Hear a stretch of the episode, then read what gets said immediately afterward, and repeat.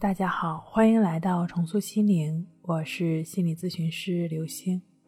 今天要分享一则从抑郁症、强迫症康复，这位患者经历了四个阶段。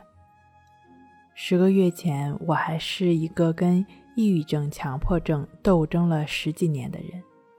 这个病让我感觉活着没有意义、无助，我就像一座孤岛一样，别人上不来，我也下不去。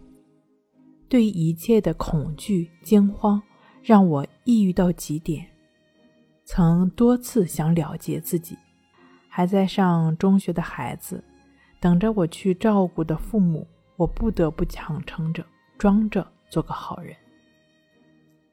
我是不幸的，又是幸运的。好在我没有放弃，好在世上真的有一种方法适合我，好在有支持我的家人。少一个，我都不可能彻底的走出来。终于，我彻底康复了。现在，我分享一下我的四个康复阶段。第一个是彻底爆发。这一次的爆发是从一次明升暗降的工作调动开始的。失眠，对生活和工作都提不起兴趣，焦虑啊，担心被无故的辞退。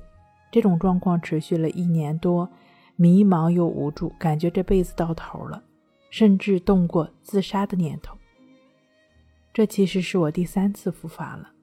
第一次是从中学的时候，从乡镇到城市，学不过城里的同学；从以前的年级前三到班里的十名开外，听不懂课，看不懂字，上课下课的只顾学习，当时也没怎么管。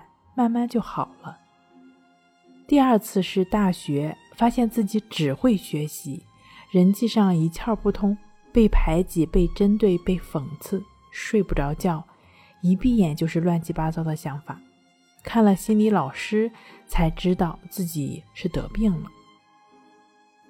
这一次呢，是因为工作上的失误被调岗之后呢，引得了同事的嘲笑，被领导看不起。白天晚上脑袋都在转这些事儿，感觉一辈子就完了。我特别无助，甚至有时觉得活下去都很难。眼睛从天黑睁到天亮，从天亮又胡思乱想到天黑，太痛苦了。稍微好一点，我就在网上找法子缓解缓解。有时候能好点大部分都没什么改善。我爱人一直陪着我，开导我，鼓励我。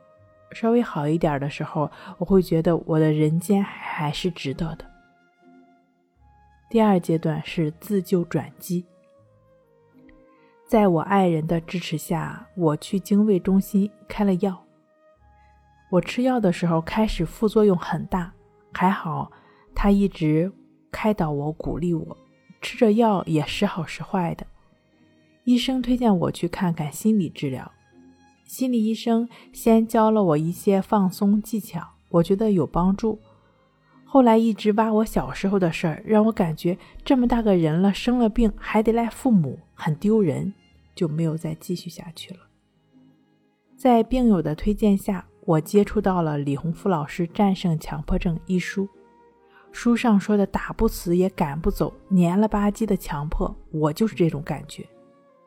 完美主义、敏感、多思多虑的性格，才使我一碰到事儿就陷进去。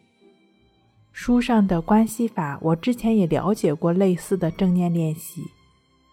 根据我自己练习关系法的感觉，他们还是不一样的。李老师把关系法称作是专门针对纠结、纠缠的心训练的方法。每一次回到呼吸上，都只是任由想法、念头、感觉、感受来来去去，任由他们来了又去，他们对我没有任何影响，我也不再抓着他们，这不就是疗愈吗？练习到大概一个多月的时候，我明显感觉到人没有那么烦了，也能踏实的睡着些了。第三阶段呢，是康复的波折期。我感觉自己好了一些，没那么痛苦了，就开始投入工作和生活，练习慢慢就放下了。工作上压力一上来，我就又开始钻牛角尖儿，又抽抽回去了。我深知被抑郁强迫凝望的痛苦，我开始比之前更加努力的练习，每天练三次，还把融入在生活中、工作中阻断胡思乱想的抑制法也用上了。